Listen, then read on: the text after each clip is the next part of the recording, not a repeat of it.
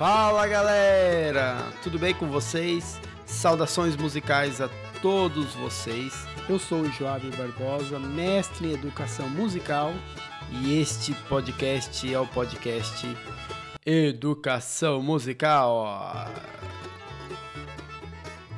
Muito bem, galera, eu já quero começar fazendo um agradecimento a todos vocês que compartilharam, que ouviram, que comentaram, que deram sugestões, que ouviram com paciência. Eu já deixo aqui o meu muito obrigado. Dizer para vocês que é, a ideia desse podcast de fato é compartilhar ideias e se vocês não me dão um retorno, né? Não, não tem sentido. Então fico muito agradecido. Muito obrigado a todos vocês. Eu peço que vocês continuem compartilhando, ouvindo, comentando, porque tudo isso vai acrescentando ao podcast e a gente vai melhorando, enriquecendo, até porque a ideia é fazer um podcast em parceria com vocês, ouvintes. É... Continuo dizendo, o nosso canal de conversa será via Instagram. Meu Instagram é Joab Barbosa. Joab com B mudo, Barbosa com Z. É por lá que a gente conversa, mas também muitas pessoas me procuraram via Facebook, também vale, tá, galera? Também é Joab Barbosa, tá? E a gente vai trocando informações via essas duas plataformas. Muito bem, muito bem. Eu quero começar lendo os comentários da edição passada, que bastante comentários, muita coisa interessante.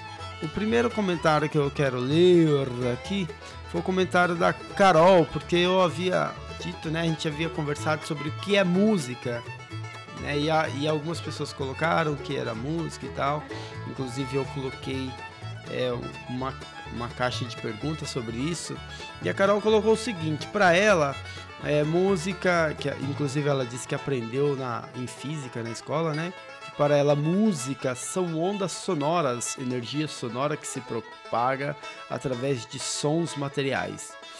Eu entendi, Carol, o que você disse, mas eu acho que teve uma, uma coisinha aí, né? Acho que isso está mais a ver com o som e não com a música em si.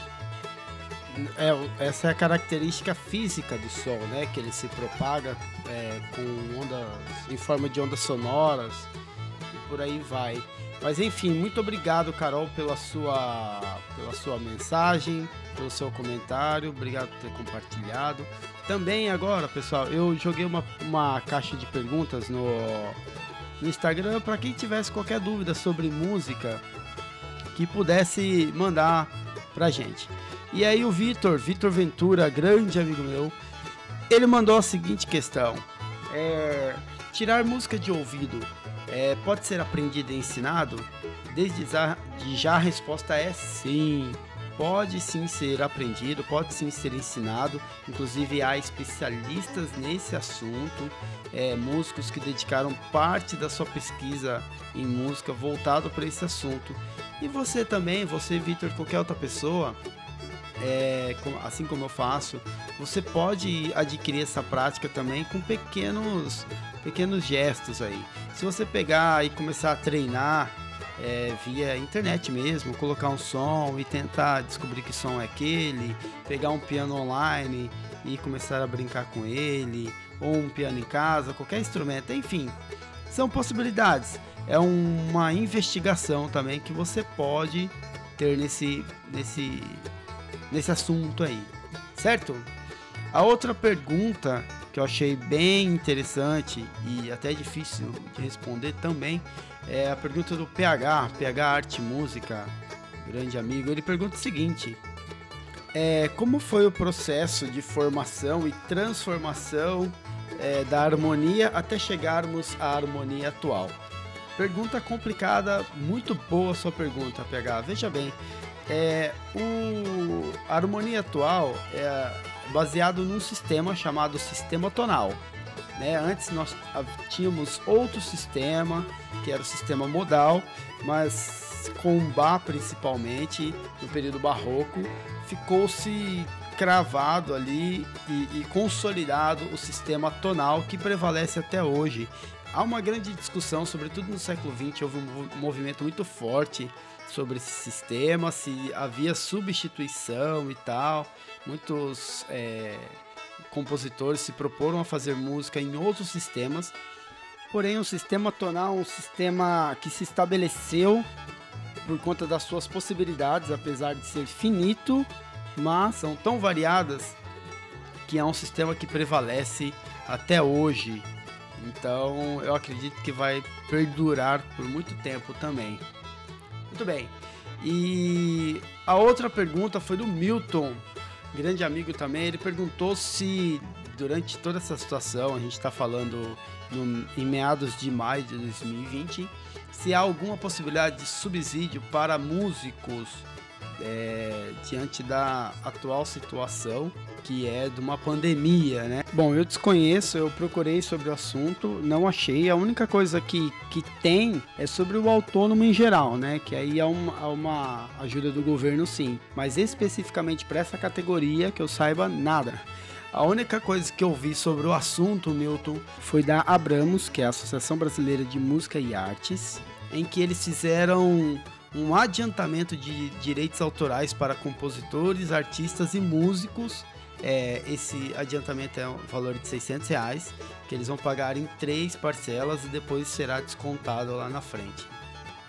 Não sei se é interessante, né? Tem que ver para pesquisar. Inclusive, eu vou deixar aqui a, a, a, a notícia para vocês, para quem quiser procurar depois. Mas, enfim, essa foi a única coisa que eu vi sobre isso. Se alguém viu alguma coisa diferente ou algum, alguma outra coisa, por favor, é, comente aí, deixa a notícia, porque daí eu na, no próximo episódio eu falo sobre isso, tá? Tomara que passe logo tudo isso para que a gente possa voltar a trabalhar. Muito bem, e agora continuando, eu quero terminar com um dos maiores suspenses do programa passado, que era a questão de qual era a música Gente, pra mim tava tão fácil, tão óbvio, que eu coloquei só uma partezinha da música, achei que vocês iriam escutar e na hora iriam reconhecer a música. Porém, não foi o que aconteceu, a maioria das pessoas não conseguiu reconhecer. E é uma música muito conhecida, muito conhecida, talvez a música mais tocada nesse momento na, é, no mundo inteiro, ou uma das e a galera não conseguiu reconhecer. A única pessoa que acertou foi o Nicolas. Rony Nicolas foi o único que acertou é, o trechinho tocado. De resto, ninguém mais. Coloquei caixas de respostas, assim, as pessoas colocando que não sabiam e tal. Foi, foi bem, bem engraçado. Prometo que agora eu vou colocar uma mais, mais fácil. Mas eu vou colocar de novo o trecho e a música para vocês reconhecerem aí, ó.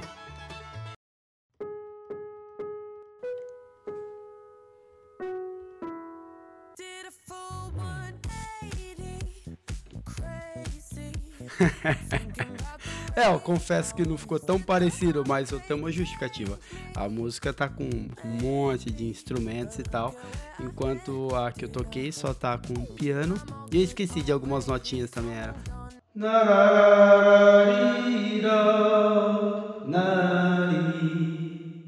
Que lindo minha voz, né?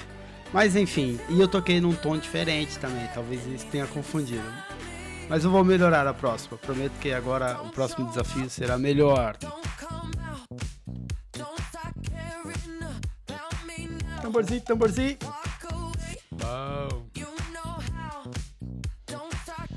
Muito bem, muito bem. Seguindo, nós iremos para o quadro O Trítono. Como eu disse, pessoal, o trítono é um intervalo musical que causa um desconforto ao ouvi-lo. E aqui nesse quadro nós trazemos coisas do campo da música que foi meio desconfortável, foi meio tenso, não foi legal e por aí vai. Muito bem. O trítono desta semana vai para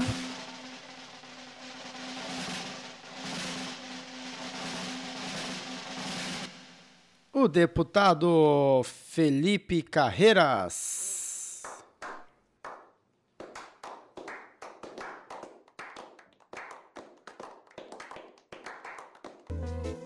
Muito que bem. O deputado Felipe Carreiras se envolveu numa polêmica com a classe artística. É, tudo começou com a MP 948, que é uma medida provisória que fala sobre cancelamentos de eventos em relação ao Covid-19. Até aí tudo bem, a proposta vai falando sobre como vai ser a relação dos empregadores, dos realizadores com o público. Porém, o problema começou quando o deputado resolveu colocar uma emenda nessa medida provisória, se tratando de direitos autorais. Mas ué, o assunto era sobre realizadores de eventos e o público que foram afetados pelo Covid. Mas ele resolveu colocar uma, medida, uma emenda nessa medida provisória que se tratava de direitos autorais. Muito estranho, já começou aí porque o assunto era um e ele envolve outro assunto. Segundo, que ninguém, nenhuma instituição é, que regulamenta essas questões de direitos autorais foram acionadas, nenhum artista foi acionado para conversar desse assunto tão complexo que, é, que são os direitos autorais. E ainda mais dentro de uma medida provisória, que é um, uma, uma medida emergencial, num assunto tão sério. Então já ficou estranho por aí. Aí vários artistas, quando tiveram notícia disso, começaram a se manifestar. Quem puxou a fila foi a Anitta, que depois de algumas postagens chamou o deputado para uma live para que houvesse uma conversa, porém não chegaram em acordo nenhum. Ela continuou discordando dele e ele tentando se defender, mas não foi muito feliz. Eu vou colocar um trecho da conversa dos dois para vocês ouvirem. Eu não acho que esteja, então a gente não vai concordar, não vai acabar esse debate jamais. Então, assim, é, obrigada pelo seu tempo. A gente continua aí lutando. Você puxa daí, a gente puxa Conversa daqui. bem franca, enfim. E aí o outro ponto, pessoal, é que na emenda ele propõe algumas coisas muito contraditórias. Uma das coisas é que ele propõe isentar associações de pagar é, direitos autorais sobre as obras, inclusive pessoas jurídicas e pessoas físicas. E o outro ponto bem questionável é que ele ainda quer cobrar 5% do cachê dos artistas para realizar o evento. Ou seja, a gente já tem. O cachê já não é grande, né? Por conta a gente sabe do Brasil como é a situação. E ele ainda quer incidir mais um valor, colocar mais um valor em cima do cachê. Poxa vida, hein, deputado? Primeiro que não é um assunto para discutir nessa hora. Segundo, poxa vida, ficou muito mal contada essa história, sem contar que não chamou ninguém para conversar. Ficou realmente estranho. Eu fiz questão de ler a medida provisória, fiz questão de ler a emenda, ouvi o que os artistas disseram, é, envolvidos né, no assunto, ouvi o deputado, mas mesmo assim, no mínimo, foi um momento inoportuno para discutir esse assunto, sem contar que ficou com vários pontos ficaram estranhos, né? Então, o momento trítono vai para o excelentíssimo deputado Felipe Carreira. Muito bem, agora nós iremos para o momento Luiz Gonzaga. E hoje, diferente, nós faremos em forma de homenagem. Homenagem a esse artista que nos deixou, o baiano Moraes Moreira. Acabou chorar Participante do grupo Novos Baianos, grupo que ficou conhecido por participar dos festivais de música brasileira na TV e também pela participação no movimento Tropicália. Conhecido como timoneiro dos Novos Baianos, ele deixa o grupo em 75, porém o grupo se reencontra em 97 e em 2016, inclusive para uma turnê que rodou o Brasil inteiro. Essa música que nós estamos escutando de fundo é Acabou Chorare, música que é título do álbum também, que foi eleito pela revista Rolling Stones em 2007 como o maior disco brasileiro de todos os tempos. E o que eu achei mais curioso foi como surgiu essa frase, acabou chorare. Eu, eu tava escutando um podcast esses dias chamado Minha Canção, que é sobre música. E no podcast a Bebel Gilberto é entrevistada e ela é o pivô dessa história de como surgiu o nome dessa música. Bebel Gilberto, que é filha do grande João Gilberto, que era muito amigo do, do grupo Nós Baianos, né? E sempre estava em contato, amigo pessoal, inclusive do Moraes Moreira. E um dia, numa visita de madrugada, o pai dela colocou, a colocou no carro e eles foram à casa dos Novos Baianos, onde eles ficavam, justamente no período da madrugada. E quando Bebel, ainda criança, com 5 anos, acordou, percebeu que estava no carro de madrugada, com aquele susto todo, resolveu sair do carro. Ainda tomou um escorregão para ajudar.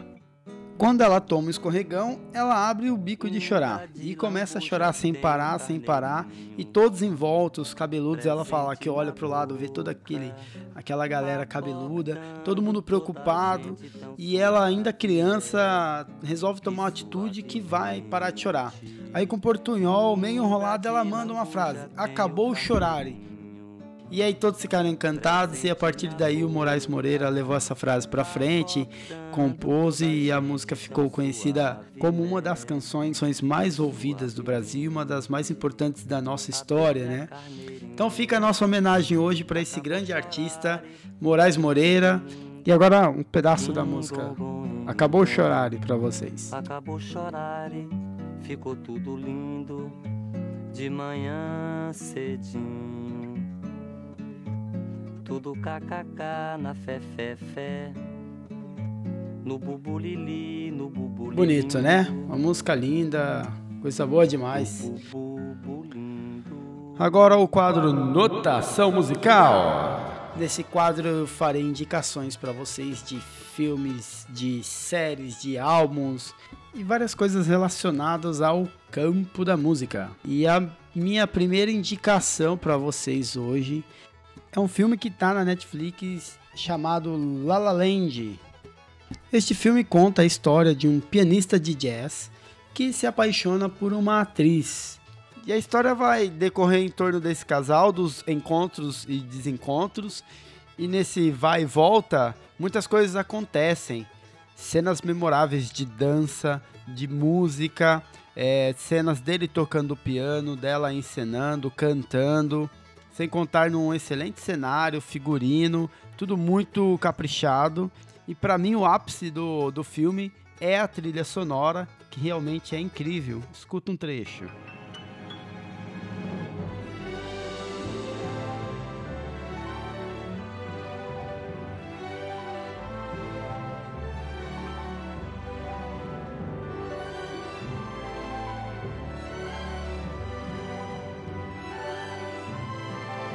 Lindo, né? Lindo. É uma trilha assim encantadora, arrebatadora, romântica, brilhante.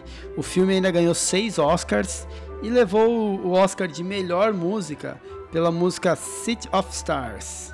Vou colocar um trecho para vocês também.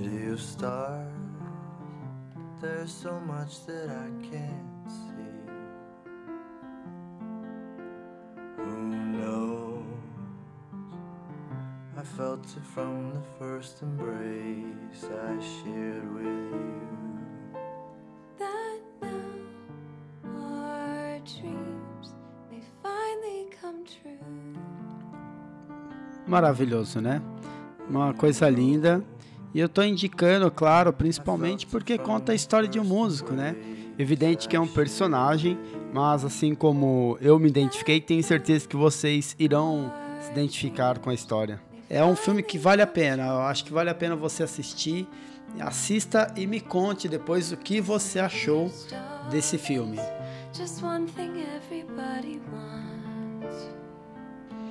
E continuando, a minha outra indicação é desse álbum que vocês estão escutando no fundo, é de uma orquestra filarmônica de violas. Violas, no caso, viola caipira, né? Pelo timbre dá para perceber. Essa orquestra é uma orquestra de Campinas, orquestra de viola, mas eles não tocam somente repertório voltado para o universo caipira, tá, gente? Eles tocam repertórios diversos. Eu tive o prazer de assisti-los em Sorocaba tocando. Naquele dia, inclusive, com o violinista Ricardo Hertz, que é um cara que eu gosto muito. E olha que naquele dia eu nem consegui prestar atenção no Ricardo Hertz.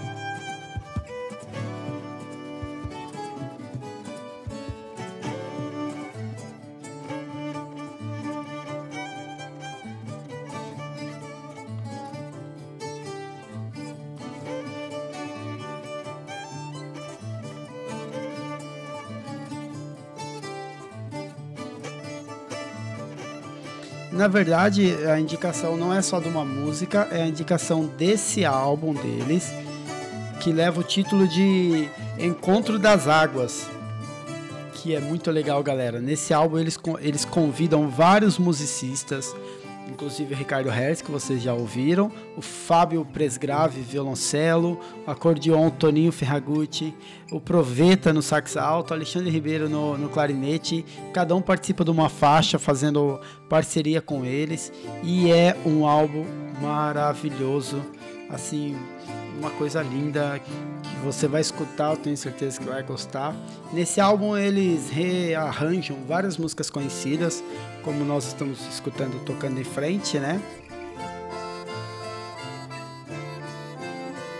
Vocês podem escutar um pouco. Escutamos agora Fé Cega, Faca Molada do Milton. Então é um álbum muito bacana que vale a pena escutar. Sobretudo esses grandes sucessos da nossa música em instrumentos inusitados, né? E com arranjos assim lindos, muito bem arranjado, um trabalho que vale a pena, o pessoal muito bacana. No dia eu tive a oportunidade de conversar com eles, conversei via internet depois. Muito legal. Fica aí essa indicação para vocês também.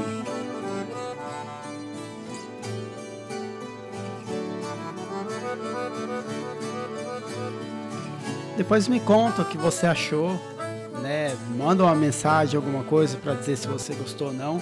Muita gente é, me procurou dizendo que gostou muito da indicação do mestrinho e realmente, né? São artistas assim maravilhosos que às vezes passam desapercebidos para alguns olhos, então é importante a gente ressaltar para que as pessoas tenham contato com esses artistas que são maravilhosos.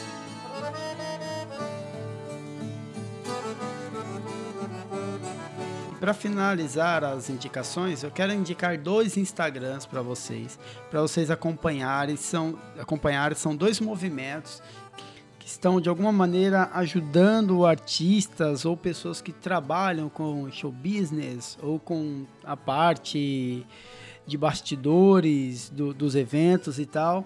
E esses dois, essas duas instituições estão recolhendo não só alimentos donativos para família dos, famílias dos artistas ou pessoas que trabalham no, no, na área da arte, mas também para o público em geral.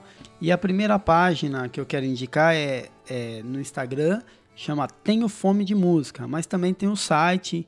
Pelo site você pode acessar é, a quantidade de alimentos que já foram arrecadados, tanto o valor em, em real quanto as toneladas, e são milhares e milhares de toneladas, se é, se é, que já não passaram de milhões, que eu acredito que já passou, faz tempo que eu não acompanho, mas com certeza pass passaram de milhões de, de toneladas arrecadadas. E a outra página que eu indico, na verdade também tem um site, chama-se 342 Artes, que tem um trabalho direcionado para diversas causas de minorias e tal, e nesse momento está focado em ajudar os artistas e quem trabalha com arte por conta da falta né, de eventos e tudo, muita gente está passando, muitas pessoas estão passando por um momento muito difícil, sobretudo não só os artistas, né, mas também as pessoas que trabalham nos bastidores que a gente não vê, né, os, as equipes técnicas é, espalhadas pelo Brasil aí que de alguma maneira estão sendo afetadas. Então essas duas páginas estão contribuindo nesse sentido entra lá, depois você me fala o que achou, se foi legal. Eu sei que assim são milhares e milhares de toneladas de alimentos que já foram arrecadados e tomara que distribuam aí para bastante gente e que muita gente seja ajudada justamente sobretudo nesse momento de pandemia, de sofrimento, né, para todos nós.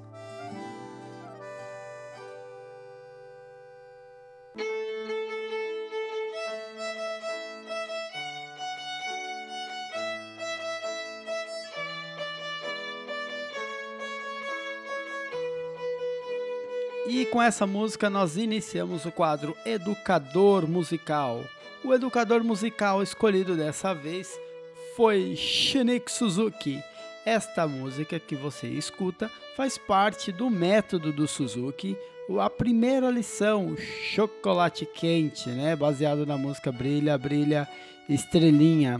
Ah, o educador foi escolhido por vocês é, através de votação. Eu abri entre Suzuki e o Orff, e vocês escolheram o Suzuki para falar nesse episódio.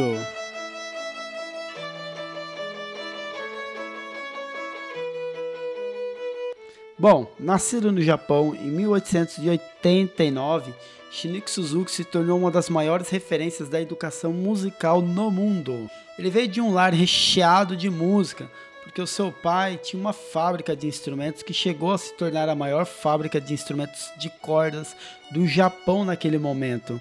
Então ele vivia brincando com instrumentos, aprendeu a construir instrumentos e levou essa vontade de conhecer mais o instrumento para frente e ele começou a aprender o instrumento de forma autodidata, sozinho, e inclusive se destacou, porque não é uma coisa fácil aprender um violino sozinho, né? Para quem toca violino sabe, para quem já tentou sabe também que não é uma coisa simples, mas ele conseguiu, se destacou inclusive e ganhou uma oportunidade de estudar na Alemanha. E por lá ele estudou bastante, até depois de um tempo, depois de estudar com vários nomes importantes do instrumento do violino, ele volta para o seu país de origem, que é o Japão. Nessa volta, nessa segunda estadia no Japão, ele tem a oportunidade de começar a lecionar violino. E ele começou com uma criança de 4 anos, que já era uma baita novidade, porque normalmente as crianças não estudavam com essa idade, né? É, sobretudo as crianças que não eram crianças consideradas prodígio, é, começava-se mais tarde. Então já vai um destaque, né? O contexto não era muito bom, o Japão em guerra com os Estados Unidos, Suzuki perdeu muito com essa guerra. A loja do pai dele foi bombardeada e o irmão dele acabou falecendo com isso. A esposa dele teve que ficar depois praticamente 10 anos afastada dele, porque ela foi trabalhar é, na Cruz Vermelha. Então mostra um contexto bem difícil, né? Um contexto entre guerras e pós-guerras. E isso foi uma das motivações do Suzuki para ensinar música, sobretudo num tom de esperança para aquelas pessoas que viviam naquele ambiente tão difícil. Então ele cria o Instituto Suzuki da Educação e do Talento, onde ele vai desenvolvendo diversas atividades e tal, e começa a se destacar pela qualidade do seu ensino. E ele começa a chamar a atenção de educadores de fora do país que percebem no trabalho de Suzuki algo diferenciado. Isso faz com que ele se destaque, ganhando uma repercussão fora do país. Ele fazia apresentações com os alunos com uma quantidade grande de alunos, de 400 alunos, e sempre com uma qualidade muito alta, a ponto de ele ser convidado para participar do evento do ISME. A ISME é a principal instituição de educação musical do mundo. Ele faz uma apresentação nesse evento com 500 crianças e impressiona todo mundo pela qualidade, pelo nível do conteúdo apresentado. Tudo isso culmina com Suzuki sendo indicado em 1994 para o Prêmio Nobel da Paz. Olha que legal, galera. Um músico foi indicado pelo seu trabalho e contribuição é, na sociedade para o Prêmio Nobel é um feito marcante, né? principalmente na nossa área. Bom, enfim, ele faleceu com 99 anos de idade e deixou uma produção incrível. É, ele teve um reconhecimento já em, ainda em vida, então ele conseguiu produzir muita coisa, né? mas o destaque vai né, para os 10 volumes do Método Suzuki, que são tão conhecidos como nós escutamos, né? Brilha, Brilha, Estrelinha, que foi incorporado ao método esse método também foi transcrito para diversos instrumentos, para instrumentos de cordas ou para instrumentos de sopro, devido à eficiência. E também é, deixou um livro, Educação é Amor, que fala tanto da sua vida quanto da sua é, filosofia de ensino. Filosofia mesmo, porque o Suzuki não pensava só em um método de ensino, mas em toda uma filosofia que o destacava, né? Ele tinha uma concepção da educação, sobretudo da educação musical, que contemplava a formação global do aluno, não só específica. E aí um, um dos destaques da filosofia do Suzuki é a abordagem da língua materna. Suzuki começou a perceber que as crianças, mesmo de idiomas diferentes e idiomas complexos, elas aprendiam o idioma materno, o idioma nativo, e ele ficava muito curioso como a criança conseguia aprender não só o idioma, mas todas as características daquele idioma. E ele tenta passar isso para a música. Uma das coisas que ele percebe é a interação da criança com os pais e com o ambiente. E ele percebe que é assim que a criança aprende a língua materna. E é assim que a criança vai aprender música. Em resumo, é o ensino de música direcionado ao instrumento que marcou a história da educação musical com uma filosofia muito significativa para o aprendizado e utilizado até hoje em diversos lugares do mundo. Muito bem, esse foi o quadro Educador Musical.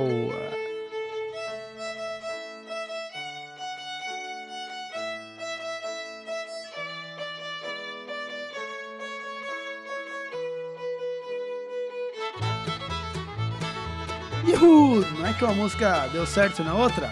Bora lá! Agora nós vamos para o último quadro deste programa, que é o quadro Qual é a música? O pessoal ficou tirando sarro da minha imitação do Silvio Santos. O pessoal falando que não foi muito boa a minha imitação, tá louco. Marroe! Aí tá vendo? Sou um exímio imitador, tá louco. Enfim, esse quadro eu acho que foi o quadro que mais gerou polêmica, porque muita gente não conseguia adivinhar a música, ficaram curiosos, me perguntaram e realmente estava um pouco difícil mesmo. Deu para perceber lá no começo do episódio. Mas enfim, agora eu vou tocar o trecho de uma música. Vocês tentarão adivinhar que trecho é esse. Vamos ver, hein? E lá vai o trecho, hein?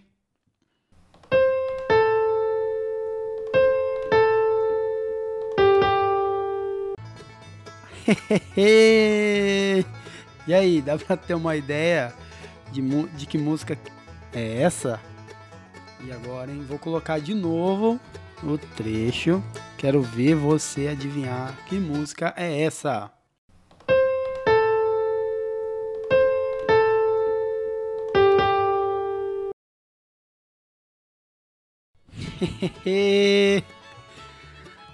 Quero só ver agora, hein? Quero só ver como é que como vai ser dessa vez. Pessoal, estamos chegando ao final deste episódio. Mais uma vez eu quero agradecer a todos vocês que ouviram, a você que está ouvindo até o final desse episódio. Muito obrigado, a sua audiência é muito importante. Espero que você tenha gostado de tudo que foi falado hoje. Foi, é, foi um pouquinho mais longo do que o normal, mas enfim, Espero que vocês tenham gostado de verdade. Como a gente vai fazer para se comunicar? Como vocês vão responder essa é, que música que é essa? As questões que eu falei, os comentários que eu irei ler, irei ler na próxima semana. Tudo isso via Instagram, tá, pessoal? Ou Facebook. Mas sobretudo o Instagram, que é o lugar que eu coloco enquetes, perguntas.